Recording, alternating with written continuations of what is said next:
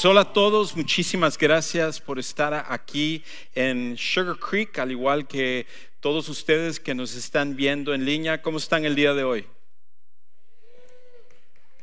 Lo que, lo que hace perder una hora de tiempo, por lo que veo. Ok, excelente, pues qué bueno que con tanto entusiasmo están aquí el día de hoy, tanta energía. les faltó esa hora extra para poder dormir.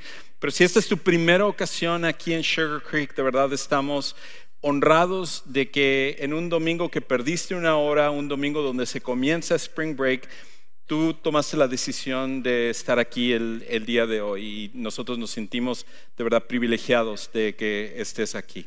Así que llegaste en buen momento porque hoy estamos en una serie donde eh, vamos a hablar durante las siguientes cuatro semanas acerca de, de una parte de la Biblia que muchas veces tiende a ignorar o excluir. Y la razón es porque muchas veces el mensaje que leemos ahí puede ser un poquito confuso y muchas veces podemos sentir que como que no es aplicable a lo que nosotros estamos pasando en nuestras vidas el día de hoy. Y esa sección de la Biblia nosotros la conocemos como la sección de los profetas menores. Y aunque se llaman profetas menores, en realidad no es que ellos, su mensaje fuera menos importante o menos trascendente que la otra sección que es profetas mayores. La única razón por la cual se llama así es porque los libros son más pequeños, pero cada libro tiene un mensaje increíble para nuestras vidas el día de hoy. Y hay 12 de estos profetas menores y nosotros hemos seleccionado cuatro de ellos que nos vamos a enfocar en, estas semanas. El día de hoy voy a estarme enfocando sobre el último libro del Antiguo Testamento. Y si para ti hasta el momento estás diciendo, Juan Carlos, me estás hablando como en chino, ¿de qué estás hablando? Ah, no, ni siquiera he hecho mi testamento, ¿cómo que viejo testamento? Bueno, nosotros dividimos la Biblia en dos partes, el Antiguo Testamento y el Nuevo Testamento. El Antiguo Testamento es simplemente la parte antes de Jesús y el Nuevo Testamento es a partir de la venida de Jesús. Y en esa primera parte, el último libro es el libro de Malaquías. Y hoy vamos a enfocarnos sobre ello. Malaquías nos va a enseñar algo súper importante, que es el peligro de la apatía. El peligro de la apatía. Uno de los problemas que nosotros estamos encontrando en nuestro tiempo hoy es que nuestra sociedad ya no considera la apatía como un problema. En, nuestros tiempos, nuestra sociedad, por la manera en la cual se está conduciendo, no consideramos esta idea de la apatía, de, de ser, estar desmotivados, de que realmente uno ni siquiera siente el impulso de querer hacer algo en la vida. Eso es algo que ahora se está popularizando y es súper, súper común sobre todo en las generaciones más jóvenes, pero es algo que vemos, de hecho, en cada persona. Y de hecho, creo que hay tres razones principales, habrán muchas razones, pero creo que hay tres principales por los cuales una persona puede caer en una vida de apatía, puede ser apático. La primera es porque en algún momento esa persona fue herida por alguien. Quizás fue en una relación matrimonial, quizás fue por sus padres, quizás fue a través de una amistad. Algo pasó en su vida que lo hirió de manera que la apatía se convierte como en un escudo, se convierte como en una forma de protegerse, de manera que dice, ya no voy a volver a dejar que me hieran, así que no me va a importar absolutamente nada en esta vida. Otra razón por la cual creo que la apatía se puede dar es por el pecado. Cuando nosotros permitimos que el pecado tome control de un área de nuestra vida, lo que el pecado hace es que absorbe la vida, es que nos quita vida. Y cuando eso sucede, nos volvemos entonces apáticos. La tercera razón, y creo que es la más común que existe hoy en día, es que el sobreentretenimiento puede ser una razón por la cual nos volvemos apáticos. Y cuando hablo del sobreentretenimiento, estoy hablando acerca de todas las cosas que tenemos hoy en día, como las redes sociales, por ejemplo. Es tan común que desde que uno se levanta hasta que uno se acuesta, lo primero y lo último que uno hace es tomar su teléfono y empezar a checar su Instagram, su TikTok, su Facebook, su YouTube, cualquier red social que nosotros tenemos. Y, las personas ven ahí eh, lo que está en las redes sociales y muchas veces se puede decir, a ver, voy a checar nada más un, momento esta red social. Y después de tres horas uno se da cuenta que ya perdió tanto tiempo. Y no es solamente las redes sociales, es el, el entretenimiento que tenemos hoy en día. Es el hecho de que es tan común que una persona se eche toda una serie de televisión en un solo día. De hecho, tenemos una palabra que tuvimos que inventar en nuestra sociedad para describir eso, que es binge watching. Y binge watching es de que tú dices, oh, no tengo tiempo, me voy a echar un capítulo. bueno, el segundo capítulo, el tres, y luego te das cuenta, ya te viste toda una serie en un solo día. Y cuando estamos tan enfocados en televisión, en películas, en lo que está en nuestros teléfonos, empezamos a perder nuestra conexión con la realidad y con lo que es importante en la vida. Y entonces empezamos a volvernos apáticos, desmotivados de lo que realmente importa. Y es por eso que es tan común hoy en día, encuentro muchos papás que me vienen a ver y me dicen, mi hijo, mi hija, le pregunto, ¿qué quiere ser en la vida? Me dice, pues quién sabe, pues, no importa. Oye, ¿qué, quieres ir a la universidad? ¿Quieres estudiar? ¿Quieres, qué, es lo que quieres hacer? Ah, me da igual, no me importa. Y eso es algo que hoy estamos aceptando, aceptando como si fuera lo normal, cuando en realidad no lo es. La apatía se está volviendo una situación que está afectando no solo a los jóvenes, sino a todas las personas. Y el problema es esto, que cuando uno permite que la apatía tome control de su corazón, cuando uno permite que la apatía pueda dominar su vida, entonces la apatía se convierte en el camino a una vida desperdiciada. Tu problema y mi problema es esta, que solo podemos vivir una vez en la vida. Y la apatía es el camino a una vida desperdiciada. Y cuando nosotros desperdiciamos el regalo más precioso que tenemos de parte de Dios, que es la vida, entonces realmente nada tiene sentido. Y es por esa razón que entonces cuando, cuando tú vives sin una motivación, sin una, meta, sin un proyecto, sin, sin un deseo, sin un propósito, tu vida se desperdicia por completo. Y es simplemente por una apatía. Es la idea de decir, no me importa absolutamente nada en esta vida. Ahora, el otro problema que, que tenemos es que si nosotros somos seguidores de Jesús sobre todo, pero en realidad esto se aplica a todas las personas. La apatía está mal. La apatía no es buena. La apatía va a hacer que tu vida se desperdicie. Pero el peor problema con respecto a la apatía, o la peor apatía, podríamos decirlo de esa manera, es esta. Que no existe peor apatía que la que se tiene hacia Dios. Que nosotros nos volvamos en personas espiritualmente apáticas es lo peor que podría sucedernos a nosotros.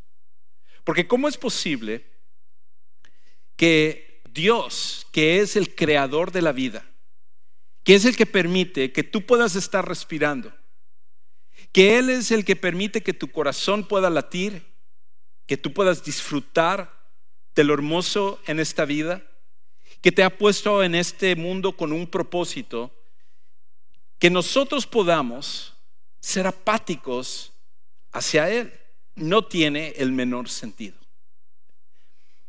Por esa razón, dentro de nuestro mundo en el cual nosotros hemos tratado de formular la idea de buscar nuestra propia felicidad, a veces como seguidores de Jesús caemos en el error de pensar que Dios simplemente existe para que nosotros no estemos aburridos y para que nosotros estemos felices. El problema es este.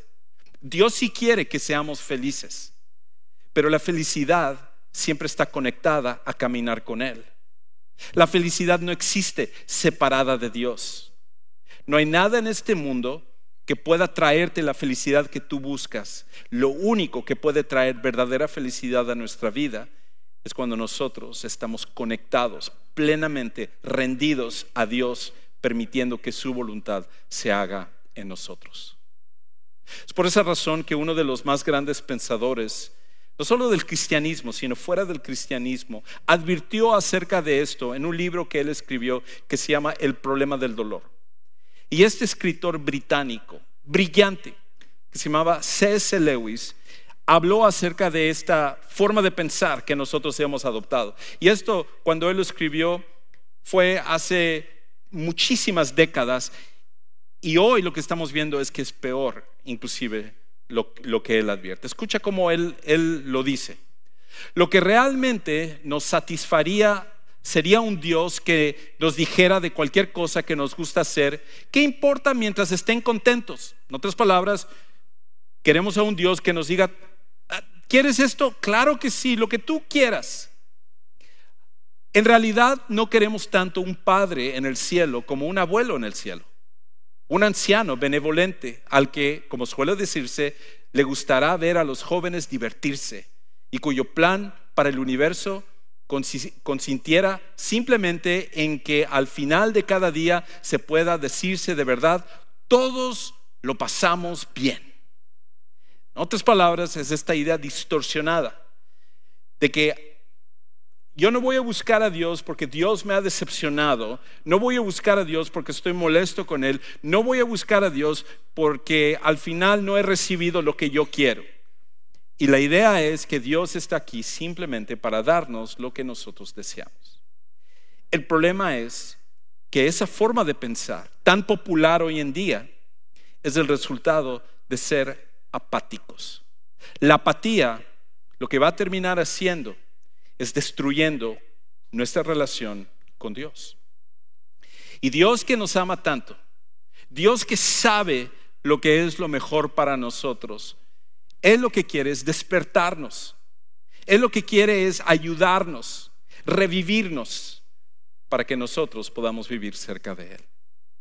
De hecho, este problema se ha dado a menudo en la historia de la humanidad. Se dio durante el tiempo de Malaquías. Malaquías, que fue este profeta de Dios, vivió en un tiempo en el que el pueblo de Israel acababa de regresar de lo que se llama el exilio.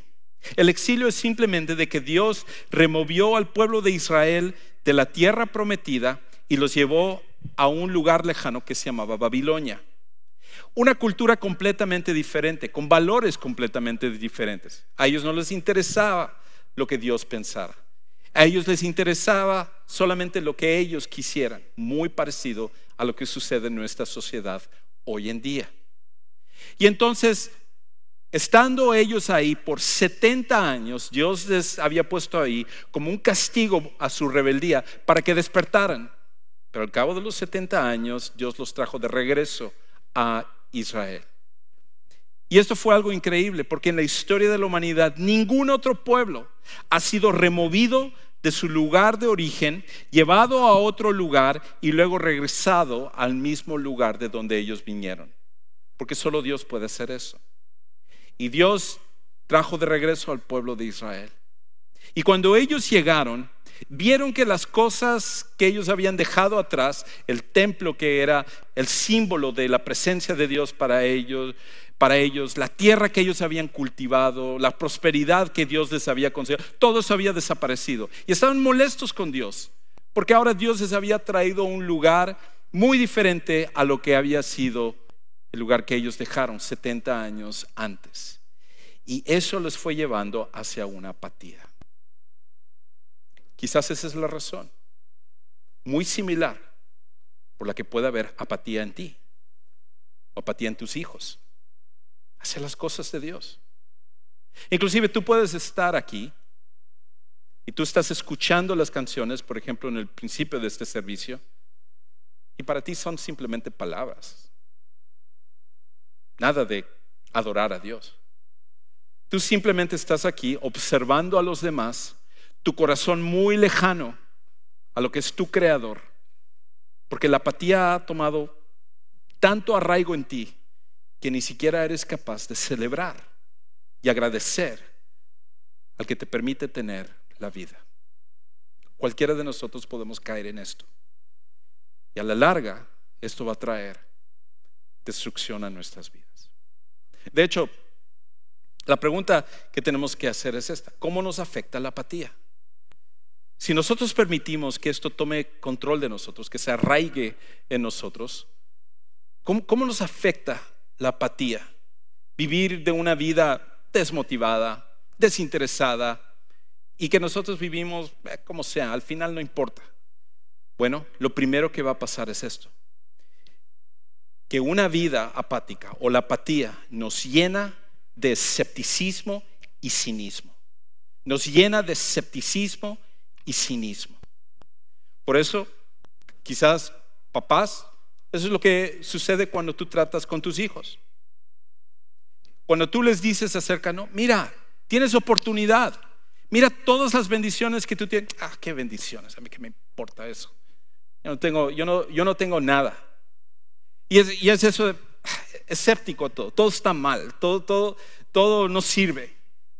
Y es el cinismo decir, mira, pero es que tú puedes salir adelante y tú, sí, yo puedo salir adelante. Siempre decía, no, yo no voy a salir, yo no, yo no me interesa nada. No, no, no, no creo en nada. El, al final la apatía lo que hace es sembrar en nosotros un escepticismo y un cinismo que va más allá de la comprensión. De hecho, eso es lo que sucede con Malaquías. Escucha lo que Malaquías empieza a decir en, el capítulo 1 de Malaquías, versículo 2, Dios hablando con el pueblo de Israel, un, pueblo apático, un pueblo escéptico, un pueblo cínico, que por todo lo que había pasado, ahora ni siquiera valoran lo que Dios les había dado. Dios les dice esto, yo los he amado, dice el Señor, y ellos dicen, gracias Dios por amarnos. Como, como lo que hiciste por nosotros, de, traernos de regreso aquí, la manera como tú nos sostienes, como tú nos escogiste, como nos diste profetas anteriores, como nos das ahora el profeta Malaquía. No, no, no, eso fue, no, no fue eso lo que dijeron. Esto es su contestación. ¿En qué nos has amado? ¿En qué nos has amado?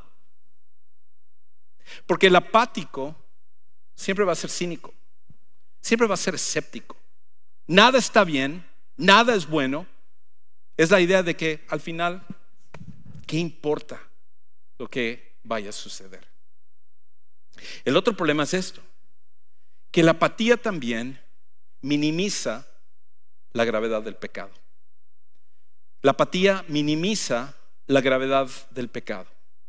Mientras más la apatía toma control de nosotros, más nosotros sentimos que el pecado no es la gran cosa. Y hoy en día, como, como vivimos en un tiempo de apatía, donde no importa, donde estamos tan entretenidos con, con todo lo que las redes sociales nos hacen, el, problema es esto. Quizás tú estás diciendo aquí, oh Juan Carlos, ya te estás convirtiendo en un viejito, quejándote de las redes sociales y, de todo lo, la tecnología. No, no, no, no, no es eso. Es más, creo que las redes sociales tienen un lugar en, en nuestra vida. Pero el problema es esto. Nosotros no estamos utilizando las redes sociales. Las redes sociales nos están utilizando a nosotros. Y ese es el problema que tenemos. Que están tomando el control de nuestras vidas. Y como resultado están creando esta apatía en nosotros. Y tenemos que despertar a esto. Porque el, daño que viene en nuestra vida actual y hacia el futuro va a ser peor cada vez más. Por esa razón, entonces, nosotros necesitamos entender que, que todo lo que nuestra forma de pensar está siendo manipulada. Y, nosotros tenemos que tomar conciencia de esto. Es por eso que ante esta apatía, nosotros creemos en cosas como hoy en día, el de decir, pues, el matrimonio, matrimonio puede ser un hombre, una mujer, un hombre, un hombre, una mujer, una mujer, no sé, un hombre con diez mujeres, no sé, no sé hacia dónde vamos. Pero cada vez más estamos destruyendo esto. Estamos diciendo tonterías del calibre de decir, un hombre que se siente una mujer puede ser una mujer. O una mujer que se siente un hombre puede ser un hombre. Porque al final, la verdad y lo que está bien no importa.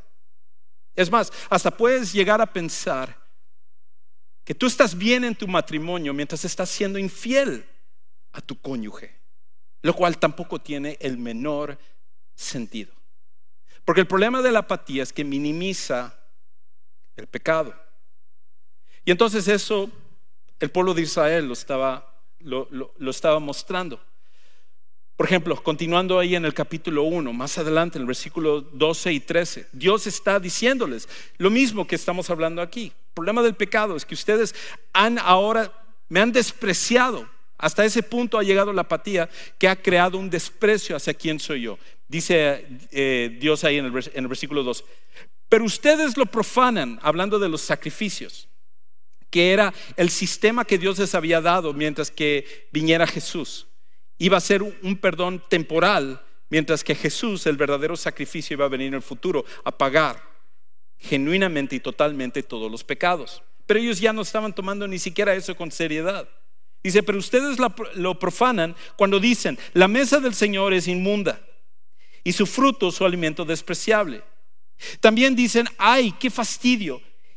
Y con indiferencia o apatía lo desprecian, dice el Señor los ejércitos, y traen lo robado o cojo o enfermo, así traen la ofrenda. ¿Aceptaré eso de su mano? Dice el Señor. O sea, ya había llegado el punto en donde las cosas de Dios, ¿qué importa? Está bien, está bien.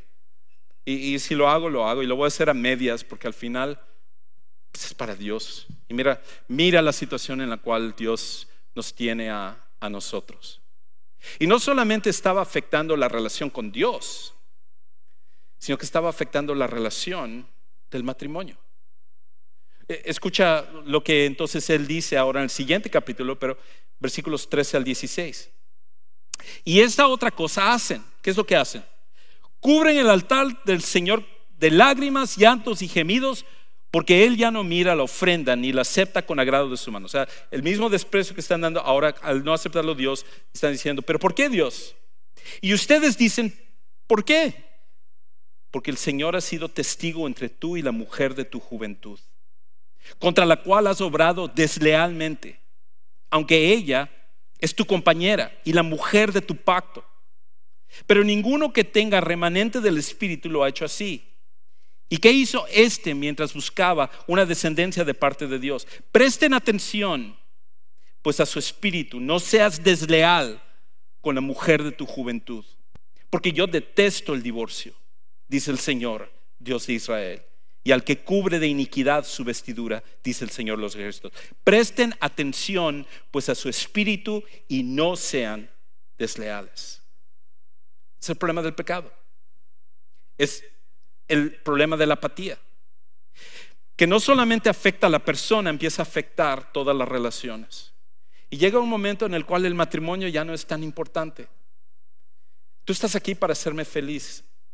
Tú estás aquí para mis necesidades. Tú estás aquí para que yo me sienta bien. Y entonces empezamos a convertir a nuestro cónyuge en un objeto como un carro, como una televisión o como una casa o algo que nos trae felicidad. Y cuando tratamos a las personas como objetos es el peor desprecio que se puede hacer. Dios dice esto. Yo odio el divorcio. ¿Por qué? Porque destruye a las personas. Destruye a los papás y destruye a los hijos. Y es una, es una marca por la cual generaciones después luego tienen que luchar. Es la razón por la cual, si tú vienes de un hogar divorciado, tú todavía estás bregando con los problemas que vinieron del divorcio de tus padres. Porque deja una marca interior muy profunda. Todo esto viene simplemente por la apatía. La apatía lo que hace es nos vuelve insensible ante el pecado. Pero hay otro problema. El problema es esto, que la apatía se vuelve contagiosa. La apatía se vuelve contagiosa. El problema es que la apatía no se queda ahí nada más, sino que empieza a afectar a los demás. Tú lo has visto quizás en tu trabajo. Cuando tú ves a una persona que es apática, entonces resulta que empieza a afectar poco a poco a todos los demás que son apáticos. Uno de nuestros pastores estaba platicando con él ayer y me estaba comentando de una persona de nuestra iglesia que, recién comenzó un trabajo, un trabajo increíble. Y dice que, que su trabajo es, le dan pedidos en, en, en, su empresa y él tiene que ir a encargarse de lo que, del servicio que necesitan. Y entonces, él entregando todo, poniendo toda la carne al asador, echándole todas las ganas, haciendo todo su trabajo. De repente uno de sus compañeros viene y le dice, ¿sabes qué? Hey, time out, pausa, deja de hacer eso. ¿Qué pasó? ¿Qué estoy haciendo mal? No es que estás haciendo mal, lo que pasa es que nos estás dejando mal a los demás. Porque nosotros no estamos haciendo el mismo ritmo. Es más, cuando tú recibas tu orden, es lo que literalmente digo, cuando tú recibas tu orden, ve y haz parte de la orden. De ahí te vas y te tomas un almuerzo de tres horas. Y de ahí, si quieres, regresas hasta el día siguiente para terminar la orden. Esto es algo en serio. Y, uno dice, ¿qué está pasando? Lo que pasa es que la apatía es contagiosa. Y cuando una persona es apática va a afectar la relación con todos los demás. Quizás la apatía es lo que ha afectado tu matrimonio, la relación con tus hijos, la relación con tus papás, con amigos o con alguna otra persona. Porque la apatía siempre es contagiosa. Aquí los que deberían de haber sido el modelo para no ser apáticos eran los líderes que Dios había puesto, que eran los sacerdotes. Y ellos se vuelven tan apáticos como el resto de las personas. Y con ello contagian a todos los demás. Escucha cómo dice en el capítulo 2, versículos 7 y 8. Dice, pues los labios del sacerdote, el que debe de estar más cerca de Dios, deben guardar la sabiduría. Y los hombres deben buscar la instrucción de su boca, porque Él es el mensajero del Señor de los ejércitos. Pero ustedes se han desviado del camino. Han hecho tropezar a muchos en la ley. Han corrompido el pacto de Leví. Dice el Señor de los ejércitos. La apatía es contagiosa. La apatía no solo destruye la vida de uno, destruye la vida de todos los que están alrededor. Y lo vemos en nuestra sociedad hoy en día.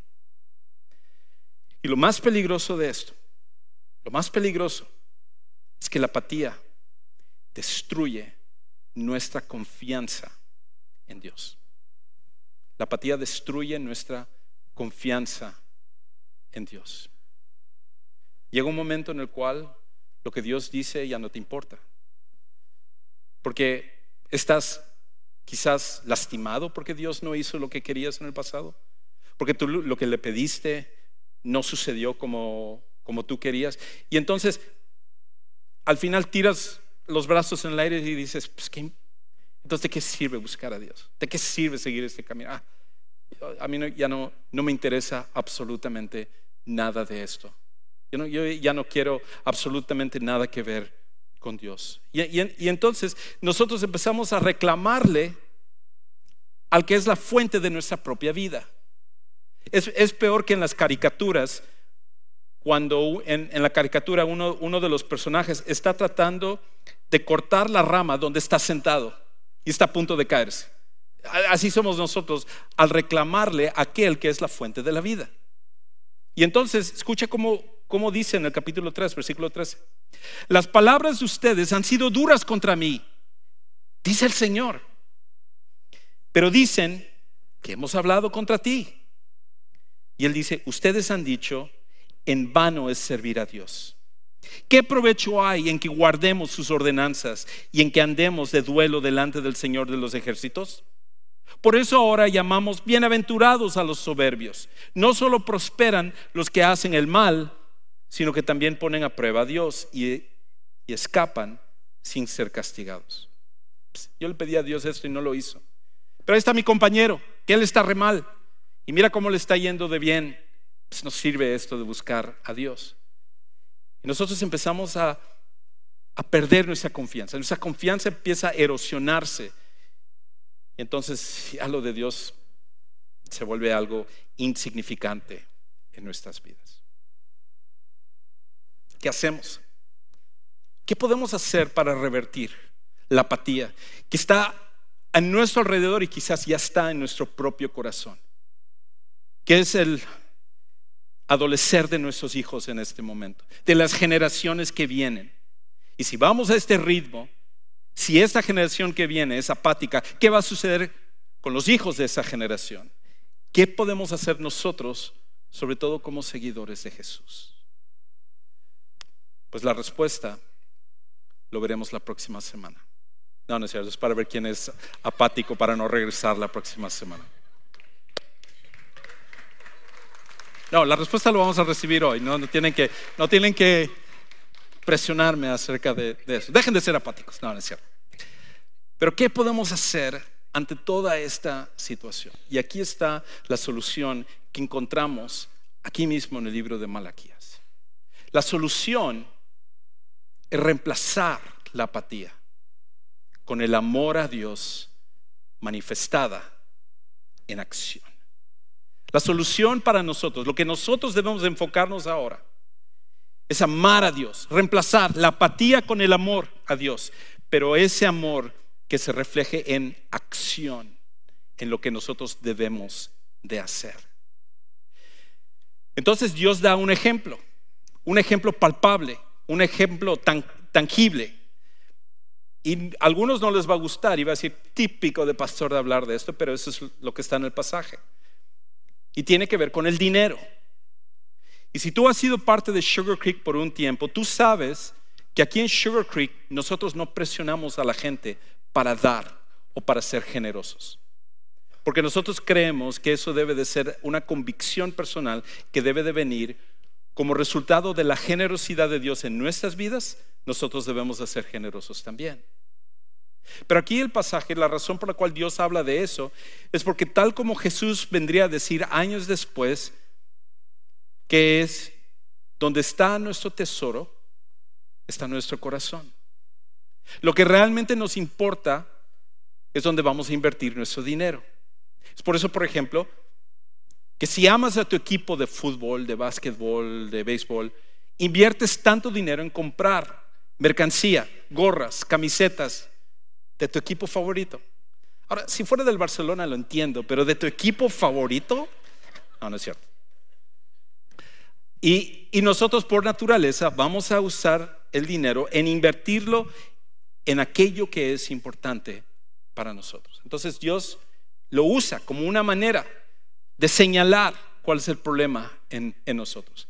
Y que por amor debemos de dar para entonces con nuestras acciones mostrar ese amor que nosotros decimos. Aquí en Sugar Creek no sabemos quién da, quién no da, porque creemos que eso es una responsabilidad personal. Pero esto sí, no debemos engañarnos.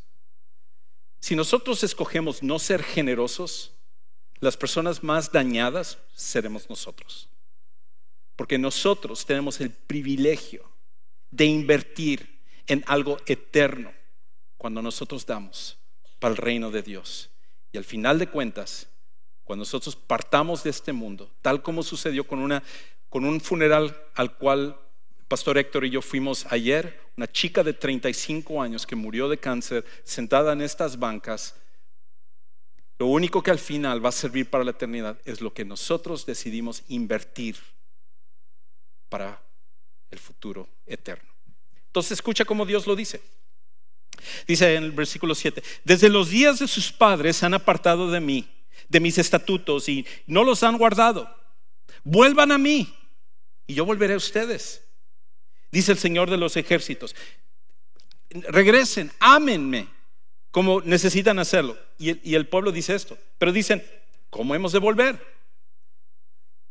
Y Dios contesta esto. ¿Robará el hombre a Dios? Pues ustedes me están robando. Pero dicen, ¿en qué te hemos robado? En los diezmos y en las ofrendas. Con maldición están malditos, porque ustedes, la nación entera, me están robando. Traigan todo el diezmo al alfolí para que haya alimento en mi casa. Y pónganme ahora a prueba en esto, dice el Señor de los ejércitos. Si no les abro las ventanas de los cielos y derramo para ustedes bendición hasta que sobreabunde. Lo que Dios dice es esto. ¿Quieres saber lo que realmente es valioso para la persona? Ve su cartera porque su cartera es donde va a mostrar donde realmente está aquello que es importante. Al final de cuentas, todos estamos llamados a dejar la apatía y la única manera de hacerlo es regresar a un amor a Dios que lo merece, toda la gloria y toda la honra. Y que al accionar en nuestras finanzas, en nuestra fidelidad en nuestro matrimonio, en la manera como nos conducimos en el trabajo, en la integridad en la cual nosotros nos manejamos en cada aspecto de nuestra vida, anteponiendo las cosas de Dios. Cuando nosotros decidimos accionar de esa manera, estamos anteponiendo nuestro amor a Dios. ¿Y cómo sería? ¿Cómo sería tu familia? ¿O tu lugar de trabajo? ¿O, tus amigos, si vieran en ti a alguien que va en contra de la corriente de la apatía y en vez de estar como todos los demás, que nosotros pudiéramos vivir una vida en contra del peligro de la apatía. La decisión al final es tuya. Pero la realidad es esta. Solamente aquellos que confían en Jesús como su Salvador personal y como su Señor tendrán la fuerza para enfrentar esto. Quizás para ti tú nunca has tomado esa decisión. ¿Por qué no hacerlo el día de hoy? ¿Por qué no tomar el paso de conocer a Jesús? Nos encantaría ayudarte. De hecho, es tan importante esto para nosotros que tenemos un lugar especial que hemos preparado, un cuarto especial, privado para que tú puedas ir y hacer tus preguntas y, y saber exactamente cómo aceptas a Jesús, ¿Cómo es esto del bautismo? ¿Qué significa?